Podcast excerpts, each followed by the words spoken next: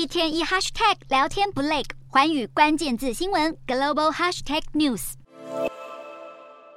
美国担忧经济陷入衰退之际，联准会十九日公布的经济和皮书报告显示，美国过去几周的经济活动几乎没有变化。通膨方面，整体物价水准温和上升，但攀升的速度似乎正在减慢。就业部分，薪资水准虽然依旧位在高点，但增幅已经逐渐放缓。吃紧的劳动力市场则出现放松迹象。值得一提的是，这是美国系股银行三月破产以来首份经济和皮书报告。内文中就提及，由于不确定性升高，加上流动性的疑虑加剧，使得银行开始紧缩放款标准，而这也是当时事发时联准会主席所提出的忧虑。许多专家都担忧，美国银行倒闭事件发生后，经济放缓将超出预期。实际上，联准会内部的经济学家也在三月份的会议就预测，美国经济可能出现衰退。有市场分析认为，这份和皮书将增加联准会暂停升息的可能性，进一步加重对经济衰退的疑虑。和皮书是美国联准会进行利率决策会议前所公布的一份经济调查报告，主要是根据美国各地方企业和专家、经济学家等访谈汇集而成，因此也是联准会制定美国货币政策最重要的依据之一。如今最新的报告内容已释出，市场对银行信贷收紧和可能造成的后续经济影响都密切关注。